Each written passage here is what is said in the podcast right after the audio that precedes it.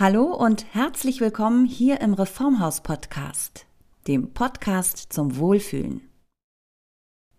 Nasskaltes Schmuddelwetter, schniefende Kolleginnen, trockene Heizungsluft.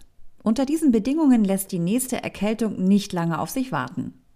Der späte Winter ist traditionell ja die Hochzeit für Erkältung und grippale Infekte. Und in diesem Jahr haben wir es mit einer besonders großen Erkältungs- und Grippewelle zu tun. Mutmaßlich, weil unser Immunsystem durch die lange Phase der Corona-Maßnahmen wie Maske tragen und Abstand halten einfach aus der Übung und deshalb besonders anfällig ist. Zum Glück haben wir aber ein sehr großes Arsenal an Heilkräutern und natürlichen Hausmitteln, die, vor allem frühzeitig eingesetzt, die unangenehmen Symptome von Erkältung und Grippe wie Husten, Schnupfen, Halsweh, aber auch Fieber und Gliederschmerzen wirksam bekämpfen. Und das ganz ohne Nebenwirkungen. Gemeinsam mit Professor Dietrich Grönemeyer, langjähriger Reformhauspartner und prominenter Verfechter einer wissenschaftlich begründeten ganzheitlichen Medizin und seiner Tochter, der Heilpraktikerin Friederike Grönemeyer, schauen wir uns in dieser Folge an, welche Heilkräuter man ganz gezielt bei typischen Erkältungs- und Grippesymptomen einsetzen kann. Mit den Grönemeyers haben wir hier zwei ausgewiesene ExpertInnen auf dem Gebiet der Pflanzenheilkunde. Ihr Buch Selbstheilen mit Kräutern ist sozusagen ein Standardwerk. Es konzentriert sich auf Heilkräuter, die besonders wirksam, gut erforscht und von nationalen und internationalen Kommissionen und Institutionen wie der Europäischen Arzneimittelagentur oder der Weltgesundheitsorganisation empfohlen werden oder in medizinische Leitlinien aufgenommen wurden. Dann freue ich mich sehr, dass ich jetzt, äh, ich kann ja mal sagen, die Grönemeyers im Doppelpack heute habe. Bei uns an Bord im Reformhaus Podcast. Äh, nicht nur Professor Grönemeyer, mit dem habe ich ja auch schon mehrere Male hier gesprochen und der hat einfach mal seine Tochter Friederike Grönemeyer mitgebracht. Da sage ich doch mal in Ihre Richtung Hallo und herzlich willkommen. Vielen Dank. Ja, hallo, ich grüße Sie. Ich glaube, Herr äh, Professor Grünemeyer, Sie brauche ich nicht vorzustellen. Aber da jetzt Ihre Tochter Friederike Grünemeyer das erste Mal bei uns dabei ist, fände ich es eigentlich ganz hübsch, ja, wenn Sie vielleicht auch mal zwei Worte zu sich selber sagen. Wenn ich Sie äh, google, finde ich dann Heilpraktikerin und Psychologin. Vielleicht können Sie sich selber auch noch mal kurz vorstellen, dass die Zuhörerinnen wissen, mit wem Sie es jetzt zu tun haben. Sehr gerne.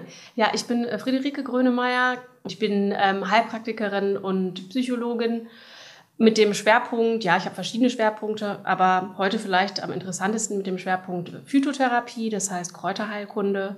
Da bin ich ausgebildet drin, das ist so auch mein Lieblingsthema und über, darüber hinaus bin ich noch Schlaftherapeutin, Entspannungstherapeutin und äh, ja, mich interessiert vor allem die Ebene zwischen Körper und Geist und so verbinde ich eben beides miteinander und freue mich heute hier sein zu dürfen.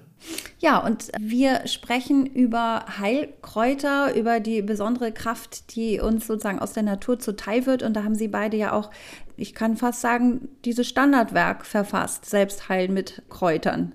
Wie muss ich mir da eigentlich, wenn ich das nochmal fragen darf, so den, den Arbeitsanteil äh, vorstellen zwischen Ihnen beiden? Gab es da so eine Aufteilung? Ich mache das, äh, du machst das?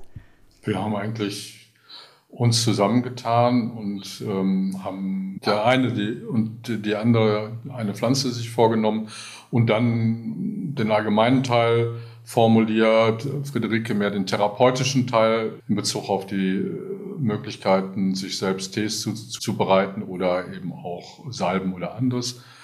Ich habe mir den wissenschaftlichen Teil übernommen und dann haben wir unsere Tipps gegeben, aber immer abgestimmt und immer mit einer Stimme das Ganze dann formuliert.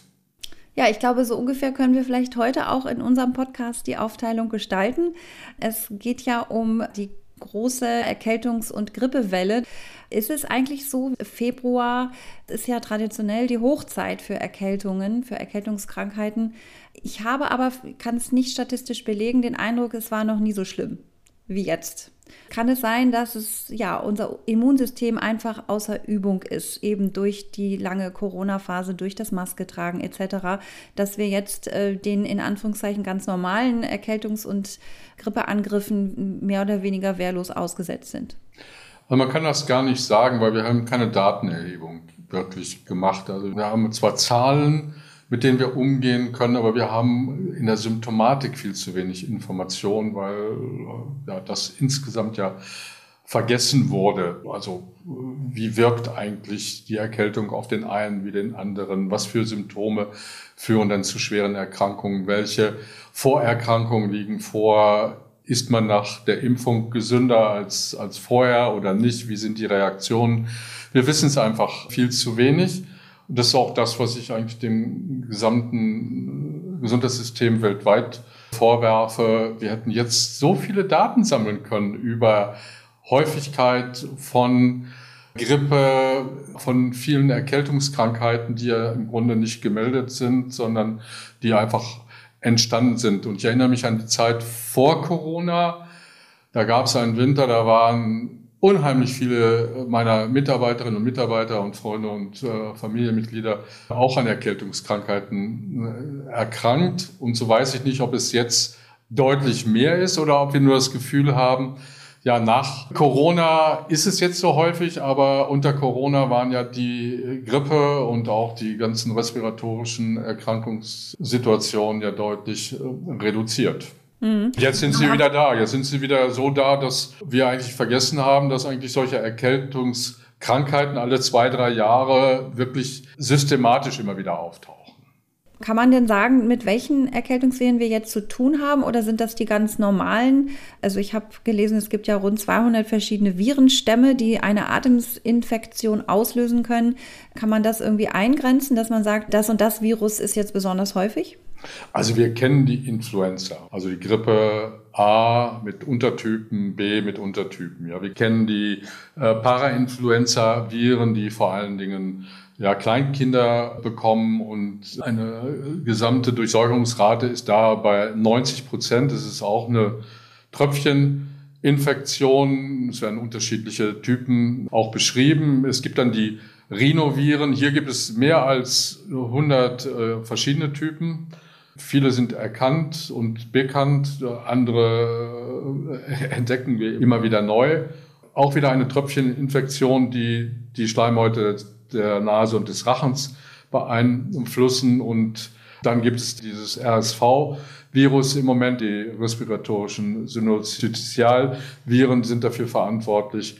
Das ist wie die Rhinoviren ähm, und auch Corona ein RNA-Virus. Und der kann vor allen Dingen Säuglinge, Frühgeborene, Kleinkinder besonders stark erwischen und ist nicht harmlos. Das haben wir jetzt ja gerade erlebt äh, mit überlasteten Krankenhäusern beziehungsweise vor allem überlasteten Kinderstationen hätte ich auch nicht mit gerechnet, dass das mal passieren kann. Ja, vor allen Dingen, es kann ganz schwere Lungenentzündung erzeugen. Insbesondere bei äh, Frühchen ist das eine große Gefahr, aber eben auch bei Säuglingen und, und Kleinkindern. Und äh, jetzt nach der Pandemie spielt möglicherweise eine Rolle, dass unser Immunsystem nicht genügend trainiert ist. Wobei das Immunsystem ja kein Muskel ist. Er ist ja kein Muskel, äh, der anschwillt, wenn wir ihn trainieren und dann wieder abschwillt, wenn wir zu wenig Training haben. Nein, wir werden ja den ganzen Tag auch, auch über Ernährung, über die Haut und so weiter ja mit Viren und Bakterien konfrontiert und von daher setzt sich unser System insgesamt damit auseinander. Allerdings hat der Mundschutz und die ganzen Desinfektionsmaßnahmen, die wir durchgeführt haben, dazu geführt, dass es unter Corona weniger geworden ist. Was ich mich immer frage tatsächlich, gerade wenn eine Erkältung im Anmarsch ist und dann fängt man an, sich so genau zu beobachten, was man jetzt alles hat, ob das nicht vielleicht doch Symptome von Corona sind. Klar, da kann ich dann einen Test machen, der dann für Klarheit sorgt, aber kann man das an den Symptomen unterscheiden, was man gerade hat? Eine Grippe oder nur in Anführungszeichen grippalen Infekt oder Corona?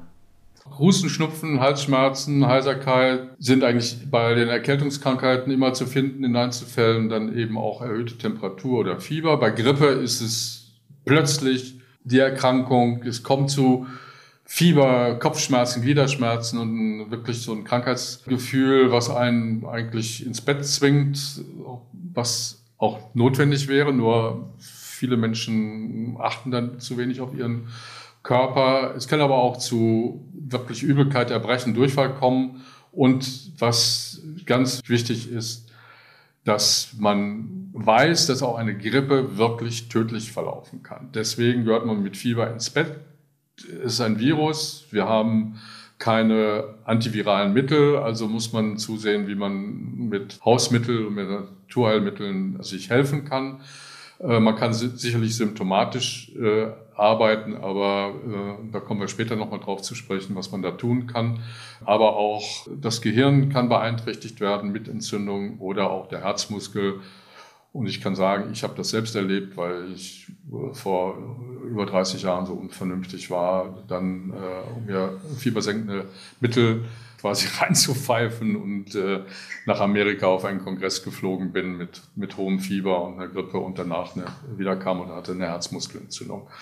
Diese Unvernunft von mir ist eine Katastrophe gewesen, aber ich weiß, wovon ich rede und deswegen warne ich davor. Ja. Bei Covid-19 ist das natürlich schwierig im Moment, weil die Symptomatik ist häufig ähnlich. Es kann auch im Verlauf äh, doch mehr Atemnot auftreten als bei der äh, Grippe und den anderen Erkältungskrankheiten. Was ich selbst hatte, war wirklich Geruchs- und Geschmackssinnreduzierung. Also ich habe so gut wie nichts gerochen, habe auch immer noch Riechschwierigkeiten, obwohl ich ja früher wirklich der äh, die, die, die, die Veilchen auf der Wiese des Nachbarn gerochen habe, also weit. also wer sehr gezielten Geruchssinn hatte und äh, gibt natürlich dann auch Gliederschmerzen und bis hin zu Komplikationen von Herzen, Nieren und äh, schweren Entzündungszeichen sonstiger Art. Also von daher war auch das, das äh, sag mal, das Messen mit Antigentests und PCR-Tests schon sehr richtig, um das rauszufinden. Und heute kann man ja auch vergleichen. Es gibt Testverfahren, die eben auch Corona, Influenza und RSV-Viren messen können. Ja, zudem hatte man natürlich bei den Coronaviren noch diese Besonderheit noch zusätzlich, was sicherlich auch ein Leitsymptom ist und war, ist natürlich auch dieses Fatigue-Syndrom, beziehungsweise diese starke Abgeschlagenheit, ne, ja. diese Dizziness, also dieses Brain Fog, dass man nicht mehr denken kann, diese Konzentrationsstörung von Patienten berichtet, dass es eben auch noch lange anhält. Ja. Oder auch noch immer, immer, noch weiter anhält. anhält. Deswegen ja. ist ja, wird ja auch immer wieder Long-Covid ja, genau. mit, mit Recht diskutiert. Richtig. Also ich habe auch das Gefühl gehabt, ich bin manchmal nicht ganz, ganz dicht. Ich wollte nicht gerade sagen. Ja. ja, und auch, auch dieses Gefühl, wirklich ins Bett zu müssen, sich hinlegen zu müssen, mhm. Ruhe zu machen. Und wenn ich sage, es sind eigentlich zu wenig Daten erfasst worden, ich, mich hat keiner gefragt, ob ich eine Herzmuskelentzündung vorher hatte. Und ich sage im Nachhinein, das geht so nicht. Ich muss den Menschen erfassen und ich muss auch ihn in seiner in seinem So-Sein auch, auch würdigen. Und wenn es Menschen gibt, die sagen, nein, ich will mich nicht impfen lassen, dann muss ich damit umgehen und äh, versuchen rauszufinden, warum ist das so. Und es gibt genügend Menschen, die eben äh, vorgeschädigt sind und auch gar nicht geimpft werden sollten. Ich merke schon, wir haben jetzt gerade ein ganz großes Fass aufgemacht. Äh, da sollten wir ganz dringend auch noch mal einen eigenen Podcast zu machen. Gut, also äh, das so als kleiner Einstieg. Ich fand auch gut, dass Sie schon auch gleich von Anfang an gesagt haben, das sollte man ernst nehmen, bitte nicht übers Fieber hinweggehen und ähm, sich kurz mal eben dopen und mal schnell noch das äh, und das erledigen, sondern ab ins Bett. Ja, und eben, da haben Sie auch die Brücke schon gebaut, dann schauen wir uns doch endlich mal an, was können wir denn tun, wenn es uns erwischt hat. Und jeder hat da so seinen eigenen Rhythmus. Bei mir ist, sind es zuerst die dicken Mandeln, da weiß ich schon, oh nee, jetzt kommt was. So. Und genau wenn dieser Moment da ist, jetzt kommt was, dann erinnere ich mich an unseren, ich glaube, es war unser erster Podcast, kommt Ingwer ins Spiel, oder? Jo. Willst du ein bisschen was jo. zu Ingwer sagen? Ich habe das ja schon mal gemacht. das wäre gut. Ja, natürlich ist Ingwer immer ein, ein absolutes Mittel der Wahl, weil es natürlich auch antientzündlich wirkt und auch so ein bisschen als Aspirin der Natur beschrieben wird gerne gerade wenn es losgeht, im Allgemeinen ist es sowieso wichtig, dass man überhaupt schon anfängt. Ne? Wie Sie sagen, man spürt das erste Kratzen im Hals oder auf den Mandeln, dass man eigentlich im Grunde genommen da auch schon anfängt, regelmäßig halt tatsächlich sich auch mit Kräutern am besten zu behelfen. Und ähm, bei mir ist es Ingwer persönlich auch, aber ich finde viel interessanter eigentlich noch auch andere Pflanzen. Also erstmal Schleimhaut, überhaupt Schleimhautpflege, das heißt die Schleimhaut im Mund immer letztendlich versuchen auch zu reinigen. Das kann man natürlich mit Ingwer machen, aber das kann man auch mit anderen Pflanzen machen, wie mit Salbeigurgeln beispielsweise. Das kann man mit einer Tinktur wunderbar machen. Die kann man in, die, in der Tasche auch haben, wenn man vielleicht doch noch sich einigermaßen fit fühlt und aber schon merkt, hm, es könnte vielleicht was im Anflug sein, kann man das gut in die Tasche stecken und auch dann eben auch mehrmals täglich einnehmen. Und das ist auch das Geheimnis in Anführungsstrichen, diese Regelmäßigkeit. Ne? Also zum einen sofort agieren und zum anderen regelmäßig mit Pflanzen dann auch sich selbst versuchen zu heilen, beziehungsweise die Schmerzen oder die Beschwerden zu lindern, indem man das einfach wirklich dann konsequent auch dreimal täglich zum Beispiel wiederholt. Das ist so die Faustregel, die man kennt und die ist nicht weit hergeholt, sondern das stimmt wirklich.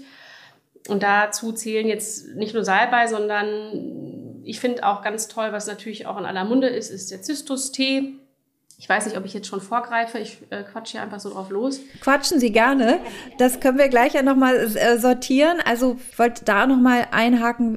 Schleimhäute, das ist für mich vor allem irgendwie immer in der Nase, die geht dann zu. Das heißt, ich, ich empfinde es auch als angenehm von Anfang an dann irgendwie zu inhalieren. Mache ich das dann eher mit einer Salzlösung oder dann eben zum Beispiel doch mit, mit Salbei oder Thymian? Ich bin dann wirklich ein Fan von Salz. Ein Liter Wasser kochen so eine halbe Handvoll Salz rein und dann wirklich so fünf bis zehn Minuten über dem heißen Kochtopf mit der Decke über den Kopf äh, inhalieren. Ich meine, man glaubt gar nicht, wie viel Schleim und Schnodder dann auf einmal aus, aus der Nase herauskommt und das sollte man auch zulassen, auch, auch dieses Schnoddern auch wirklich aktivieren. Ähm, es hilft aus meiner Sicht enorm und dann vielleicht mit ein bisschen Minzöl unter der Nase äh, auch helfen, danach äh, einfach den antibakteriellen Effekt und auch die Schleimhaut äh, beruhigende Wirkung und abschwellende Maßnahme zu nutzen. Und wenn wir tatsächlich jetzt die, die Liste mal aufmachen, stehen für mich jedenfalls, wenn ich da Ihnen richtig zugehört habe in den letzten Podcasts, Thymian und Salbei doch ganz weit oben. Vor allem Thymian ist ja auch ähm, vielen Leuten nicht so bekannt, Salbei schon eher, vor allem als Bonbon, aber Thymian, vielleicht können Sie noch mal ähm, ja, diesem Kraut, was ich eigentlich vor allem zum Kochen sehr gerne nehme, äh, erklären, warum Thymian bei Erkältungssymptomen so hilfreich ist. Also wie, wie Ingwer hat es eben einen starken antibakteriellen und antiviralen Effekt. Deswegen, wenn man das auch dreimal am Tag, so wie Friederik es gesagt hat, in, in einer guten Konzentration sich äh, zuführt, dann wirkt Thymian eben desinfizierend, 20-fach so stark wie Wasserstoffperoxid, wie ein, ein Mittel, mit dem man auch Tische und Bänke äh, desinfizieren kann ähm, und auch äh, früher viel Haare mehr genutzt. Bitte? Sie meinen das Wasserstoffperoxid zum Blondieren? Zum Blondieren, ja, ja, genau. Habe ich zwar nicht genutzt, ich bin naturblond, aber... Gut, aber von Thymian-Tee bekomme ich nicht blonde Haare. Nein, nein, nein, nein, nein, das weiß ich nicht, ich habe noch nicht aus, ausprobiert. Aber äh, insgesamt in der Konzentration wird man es ja nicht äh, so zu sich nehmen. Aber es wirkt eben auch äh, bronchial erweiternd, also die Atemmuskeln, die kleinen Atemmuskeln werden erweitert und es wirkt auch schleimlösend. Genau, und hilft eben das Abhusten auch. Das ist auch also eine super Kombination eigentlich eben diese antivirale Eigenschaft mit eben dieser Expektoranz ähm, ist es natürlich wunderbar, gerade bei Bronchitiden oder eben bei Corona natürlich. Ja, kann man auch inhalieren lässt sich aber auch als Tee trinken. Also das kennt man auch nicht so richtig. Ne? Das ist, denkt man immer genau, im Essen ist es super. Aber die ätherischen Öle werden natürlich auch dann über die Dämpfe und auch im Tee gelöst, über das Wasser. Deshalb ist es auch wunderbar, kann man auch genauso gut als Tee trinken, auch wieder am besten dann auch dreimal täglich. Dann bleiben wir bei dem Husten. Ich würde ich sozusagen jetzt mal so die typischen ähm, ähm, Symptome abarbeiten. Bleiben wir beim Husten in all seinen Formen. Äh, manchmal ist es ja ganz trocken wie so ein Reizhusten oder manchmal ist er eben ganz fest, wenn der Schleim noch nicht gelöst ist. Das heißt, Thymian haben wir jetzt genannt. Ähm, welches Heilkraut ist noch gegen Husten gewachsen? Ja, also beim Husten, der mit Verschleimung einhergeht, da haben wir den Thymian. Und wenn wir jetzt aber beispielsweise eher den trockenen Husten haben, ist das eine ganz tolle Pflanze oder eher eine Wurzel. Das ist Eibisch. Der wirkt einfach wunderbar bei Reizhusten, also bei trockenem Reizhusten. Genau. Das ist die weiße Malbe. Genau. Wird ja auch genannt. Hm. Kann man auch sehr gut bei Kindern zum Beispiel anwenden. Und das ist, muss ich sagen, schon beeindruckend. Auch so bei Pseudogrupp und solchen Geschichten, bei diesen nächtlichen Hustenattacken hilft das wirklich wunderbar. Bei der weißen Malve ist es jetzt so, dass man dann eher das ansetzt mit kaltem Wasser. Also man soll es nicht aufkochen, sondern man setzt es an. Kann man wunderbar auch nachlesen in unserem Buch. Da ist das auch als Kapitel beschrieben. Und es wirkt wirklich sehr gut. Das ist hier auch wieder die Wiederholung wichtig.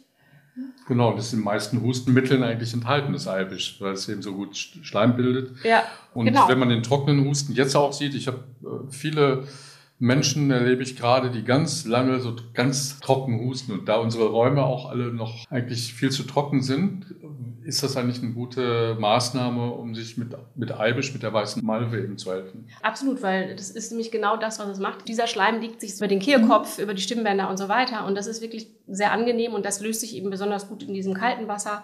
Und wissenschaftlich, also die, die Fachgesellschaften der Pflanzenheilkunde sind ja zusammengeschlossen in der sogenannten ESCOP-Vereinigung. Und ähm, die empfehlen gerade Eibisch eben genau äh, in diesem Umfeld des trockenen Hustens. Da ist es als wirksames Mittel beschrieben. Okay, verstanden. Eibischwurzel bei trockenem Husten, Thymian, um den Schleim zu lösen. Gibt es noch äh, ein Heilkraut, was da genannt werden muss? Die Kapuzinerkresse noch. Kapuzinerkresse, das ist interessant. Ja, die habe ich mir auch aufgeschrieben und habe mich gefragt, was macht die denn da? Die tue ich mir nur in Salat. Ja, aber die wirkt eben auch bakteriostatisch und virostatisch. Also die ist auch als Antibiotikum, als natürliches Antibiotikum beschrieben und wirkt ja eben auch bei Harnwegsinfekten und äh, gehört auch in die Leitlinie bei Harnwegsinfekten der Urologischen Gesellschaft. Aber sie ist eben auch gerade zur Behandlung von Pneumokokken und anderen Bakterien im Rahmen von Erkältungskrankheiten wichtig und viel zu, Und wenig, viel zu wenig, viel zu wenig bekannt. Diese Ja. Blume der Liebe. Verstehe. Und, die Kapuzinerkresse, da reden wir dann auch wieder eben von, von so einem Aufguss. Nee, das nimmt man, nee, das nimmt man bei der Kapuzinerkresse ist es tatsächlich so, dass es eher als Extrakt ähm, dann verabreicht wird. Und da ist es halt tatsächlich auch äh, medizinisch anerkannt, in einer entsprechend hohen Dosierung dann auch sozusagen als natürliches Antibiotikum anzuwenden. Oder man nimmt eben einfach Kapseln als Gemisch mit Meerrettich beispielsweise, wie beim Harnwegsinfekt. Selbst vorbeugend kann man es manchmal tun, wenn man wirklich in ein Umfeld gekommen ist, wo viele Menschen sich gerade aufhalten in der Familie, beispielsweise bei Freunden mit fieberhaften Infekt, dann ist es auch prophylaktisch gut, vorbeugend eine solche Mischung zu nehmen. Gut, und wenn wir vorbeugend nochmal sprechen, ich wäre jetzt zum Hals gekommen, also Halsschmerzen, Heiserkeit, beziehungsweise sozusagen noch, was man vorbeugend äh, als kleinen Schutz im Mund aufbauen kann. Da sind wir beim Thema Zystus wieder, oder? Ja, Zistus, Pfefferminze, Eukalyptus, also das sind alles Dinge, die, die ich auf jeden Fall gerne mag. Auch Ingwer Genau. bei Halsschmerzen, also Ingwer-Stückchen mit Honig eingewickelt oder diese Ingwer-Drops. Das hilft enorm und das in Kombination mit Honig und Zistrose ist sehr hilfreich. Genau, und natürlich als Lutschtabletten gibt es ja auch Zystus oder eben auch wieder als Tee zu sich nehmen. Und da ist auch wieder diese Schleimhautfliege.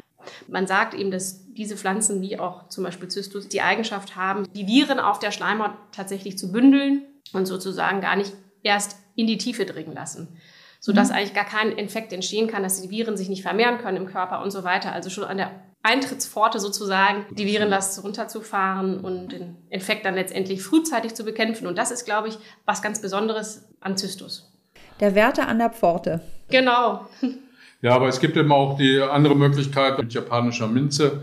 Die hat 42 Prozent Menthol Ja. und Menthol wirkt wieder äh, antibakteriell. Damit kann man sich auch den Mund spülen, eben so wie mit Salbei, auch eine Kombination aus beiden oder mit Thymian. Da sind den Möglichkeiten keine Grenzen gesetzt. Wichtig ist immer wieder äh, zu sagen, das sollte man mehrmals am Tag machen, denn die Viren und Bakterien vermehren sich ja immer wieder und gleichzeitig hilft es dann auch, die gesamte Abwehrsituation im Mund zu optimieren. Und immer wieder ein Stückchen Ingwer kauen. ja, das stimmt. Ich bin ein Fan davon, deswegen äh, entschuldigen Sie, wenn ich da so, wenn ich da so, so immer wieder reinfalle. Auf der anderen Seite muss man aufpassen, man darf es nicht zu viel machen, weil äh, doch der Magen auch gereizt wird. Was natürlich auch immer super unangenehm ist, gerade bei Kindern ist es ja ein Problem, das ist der Schnupfen. Ich glaube, da, das finde ich auch eigentlich sehr schlimm, weil die meisten greifen da als erstes zu diesen ganz scharfen Schnupfensprays. Was, wir haben es eben gesagt, natürlich sehr gut hilft, ist, dass man inhaliert, eben mit einer Salzlösung. Was kann man noch machen, gerade abends, wenn man einfach nicht schlafen kann, weil die Nase zu ist? Ja, auch hier bietet sich natürlich das Salz an. Ne? Also es gibt ja auch Meersalz, Nasenspray natürlich, was, was wunderbar hilft oder auch einfach mit Salz inhalieren. Aber auch die ganzen ähm, Lippenblütler, also auch dazu wieder Salbei und äh, Thymian zählend, äh, die beinhalten auch Cineol. Das ist auch ein no. stark abschwellender Wirkstoff. Das ist ganz toll. Das kann man eigentlich auch auf die Brust wunderbar schmieren. Also dann, da hat man so noch so eine zusätzliche Wirkung für die Nacht. Mhm. Und äh, da bieten sich natürlich dann so Cremes an oder Salben, die dafür geeignet sind, aber eben genauso ätherische Öle zu inhalieren. Bei den Kindern muss man ein bisschen aufpassen. Die ätherischen Öle sind meistens erst so ab sechs Jahren geeignet, dass man da die jetzt nicht auf die Brust drauf schmiert, ne, sondern dass man da ähm, na, auf jeden Fall auf die Packungsbeilage schaut, dass es, äh, wenn es besonders kleine Kinder sind, dass man da erstmal schaut, was man nehmen darf oder sich eben beraten lässt. Also Kleinkinder und Katzen, für die sind die Ceneole wirklich schwer schädigend. Ja. Die Ceneole sind ja auch zum Beispiel im Eukalyptus. Ich liebe Eukalyptus und äh, nutze ihn auch immer. Bei Erkältungskrankheiten macht meine Nase sofort frei. Das gilt für Pfefferminze ja dann genauso. Apropos Brustwickel. Ich weiß, dass Sie auch ein, ein großer Wickelfan sind. Vielleicht nochmal sortieren. Es gibt ja warme Wickel, es gibt kalte Wickel. Man kann zum Beispiel eben Brustwickel bei Husten machen, aber auch wenn man Halsschmerzen hat, ist ein Wickel gut. Wann mache ich denn welchen? Warm oder kalt? Halsschmerzen finde ich den kalten Quarkwickel nach wie vor wundervoll. Und bei dem Brustwickel einfach warm sein bei den Bronchialerkrankungen und auch bei festsitzendem Husten oder verengten Bronchien, da hilft eben die Wärme und das in Verbindung möglicherweise mit Senfmehl oder man kann auch unseren Rückenbalsam, den wir beide entwickelt haben, nutzen dafür. Da steht zwar Rücken drauf, aber ist unheimlich gut nutzbar, äh, auch für sowas. Ja, wichtig vielleicht noch bei den Wickeln auch noch als Faustregel, bei fieberhaften Infekten kalt, also da auf jeden Fall nicht heiß. Genauso bei, wenn man natürlich ähm, einen festen Husten hat, dann eher was Warmes. Aber eben, das ist ganz wichtig mit dem Fieber. Ne? Wenn das ein, ein hohes Fieber ist, dann nicht noch warme Wickel drauflegen. Bei all diesen starken Kataren ja. und äh, Bronchien ist das wichtig bei Halsschmerzen, wenn die Halsschmerzen anfangen. Aber wenn, wenn sich schon Eiter bildet oder wenn Fieber entsteht, dann auf keinen Fall warm. Mir fällt noch ein, aber das vielleicht, ähm, das ist jetzt mehr so auch wieder für die Bronchien, aber was auch super wirkt, auch wieder bei diesem trockenen Reizhusten tatsächlich, sind hier auch Lavendelwickel, also mit Lavendelöl. Das beruhigt wirklich auch wieder in der Nacht. Die kann man, die kann man schon leicht warm auch machen. Gerne auch direkt auf die Brust. Und die beruhigen auch wirklich den, den Husten und erleichtern auch dann das Schlafen. Und natürlich kann man dann auch besser erholen, wenn man besser schläft. Was auch ja ein klassisches Symptom ist bei Erkältung oder Grippe, grippalen Infekten, ähm, sind Kopf- und Gliederschmerzen. Und auch da hoffe ich, dass Sie einen Tipp haben aus der Heilkräuterecke sozusagen, welches Kraut dagegen gewachsen ist, ähm, weil man natürlich, klar, man kann sich, wie Sie eben so schön gesagt haben, Schmerzmittel reinpfeifen, ähm, aber das wollen wir hier nicht. Und deswegen hoffe ich, dass auch ähm, gegen diese unangenehmen Begleiterscheinungen ein Heilkraut wächst. Ja, da wächst was, auf jeden Fall. Also gerade bei, ja, bei Kopfschmerzen, besonders der, der Spannungskopfschmerz, äh, da hilft natürlich die Pfefferminze sehr nachweislich gut und ähm, da kann man das wunderbar, das Pfefferminzöl auf die Schläfen auftragen, wie man das kennt. Da muss man nur aufpassen, dass es natürlich nicht in die Augen läuft. Oder aber auch in den Nackenbereich auf die Muskeln sozusagen auftragen. Da hilft es tatsächlich nachweislich gut. Also die Deutsche Kopfschmerzgesellschaft hat das schon in ihrer Leitlinie aufgenommen tatsächlich, weil es eben so nachhaltig wirkt wie 1000 Milligramm Acetylsalicylsäure. Ja, oder Ibuprofen. Oder Ibuprofen, ja. Da, genau. Das ist recht lange schon bekannt eigentlich, aber wiederum unbekannt so in unserer Gesellschaft. Aber es ist eigentlich eine wunderbare Alternative zur Schmerztablette.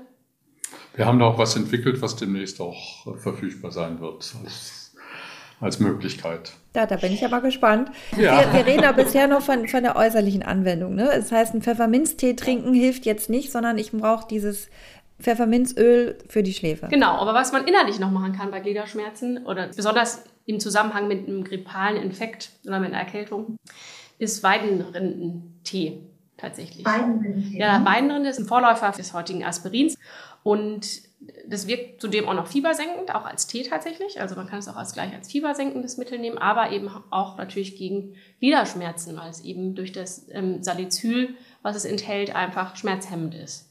Ja. Das hat ja Tausenden bekannt und wir haben das auch in unserem gerade genannten Rückenbalsam integriert.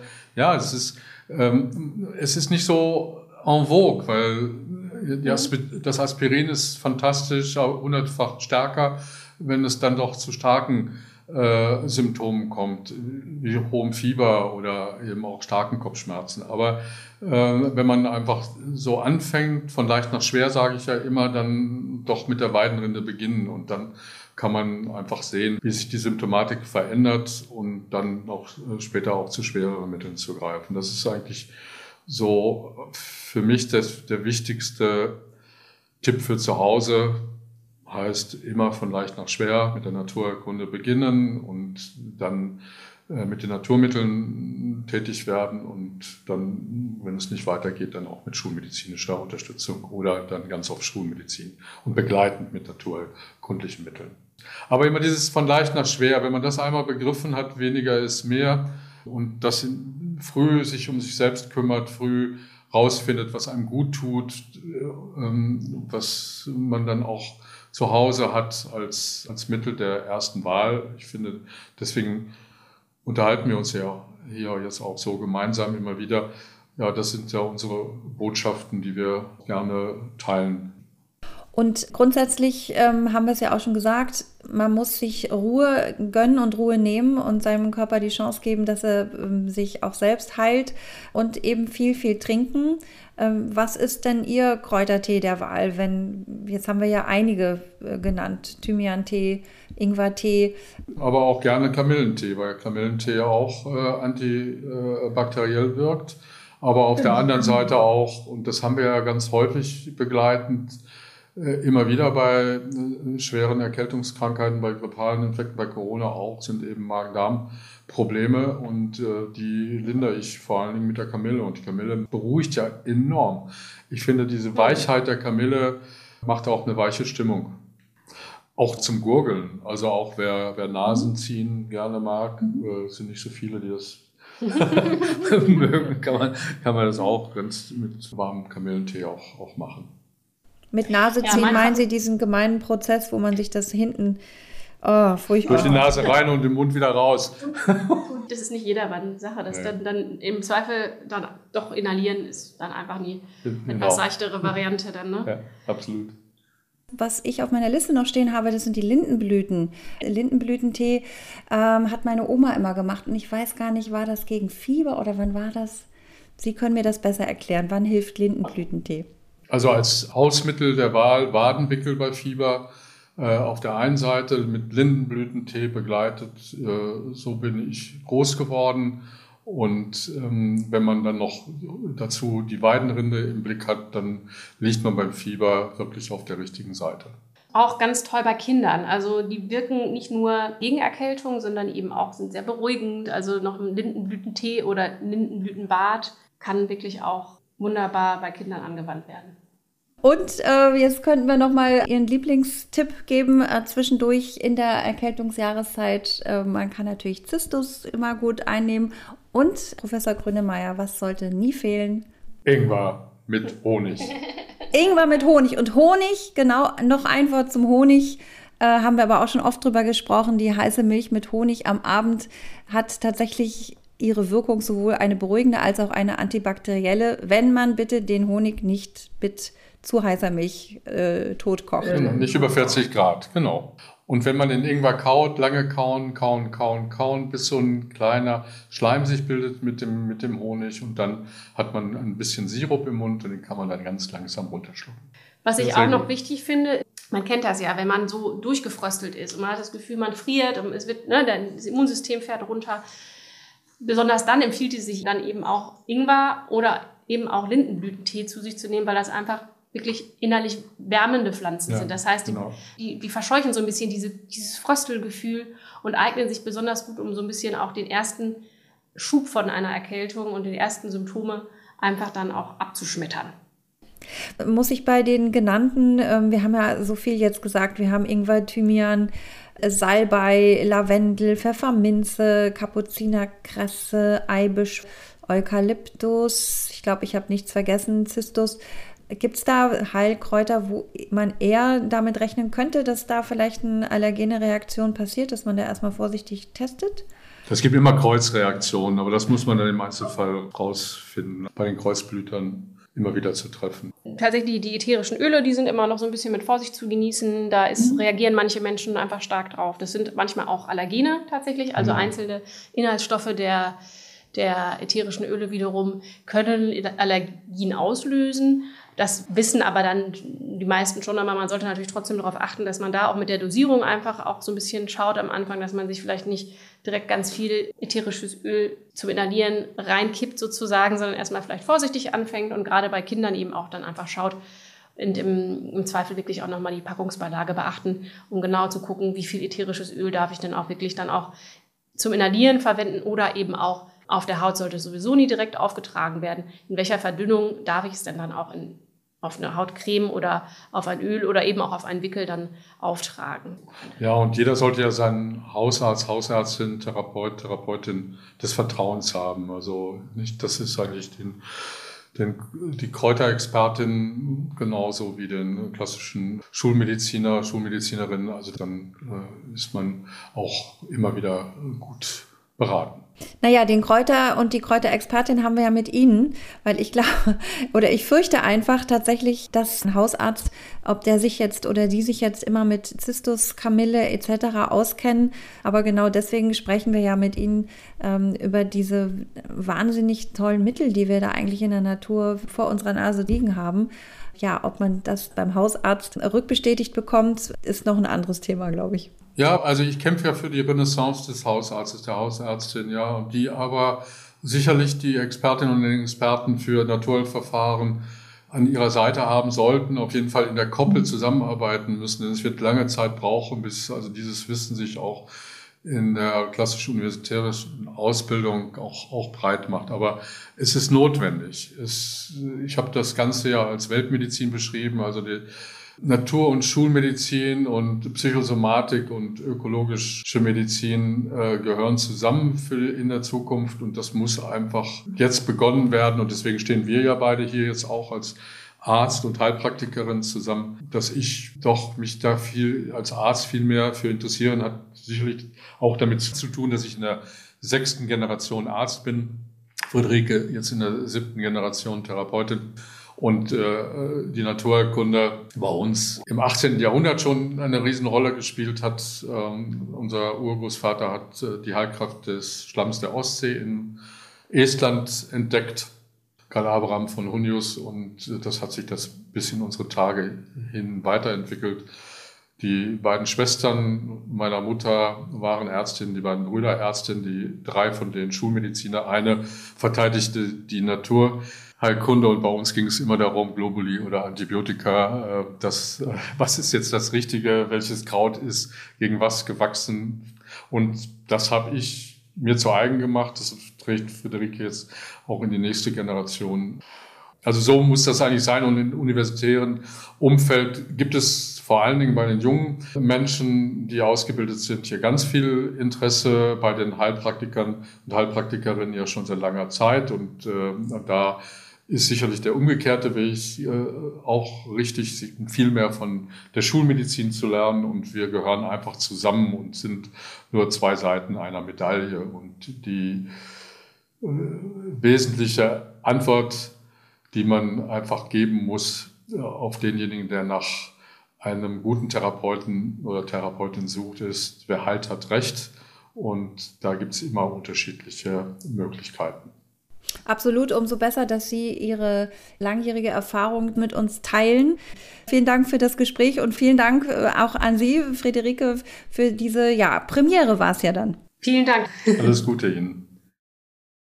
Das war ein sehr lehrreiches Gespräch mit Professor Dietrich Grönemeyer und seiner Tochter Friederike Grönemeyer, die viele, viele Möglichkeiten aufgezeigt haben, wie man ganz natürlich mit Erkältung und grippalen Infekten fertig wird. Der Titel des Buches, das die beiden zusammen geschrieben haben, sei hier gerne nochmal genannt. Selbst heilen mit Kräutern. Wirklich ein Standardwerk der Pflanzenheilkunde. Das erklärt einem Schritt für Schritt, wie man Heilkräuter zu Hause richtig einsetzt. Alle Tees, ätherischen Öle, Pflanzenextrakte und Zutaten für Wickel, Inhalationen etc. findet man natürlich in jedem Reformhaus oder im Onlineshop auf reformhaus.de. Weitere naturheilkundliche Tipps und Empfehlungen findet ihr, finden Sie übrigens auch im Reformhaus Wissen Kompakt Ratgeber Starke Abwehr auf reformhaus.de. Bleibt oder werdet bitte schnell wieder gesund. Bis zum nächsten Mal. Hier im Reformhaus Podcast, dem Podcast zum Wohlfühlen.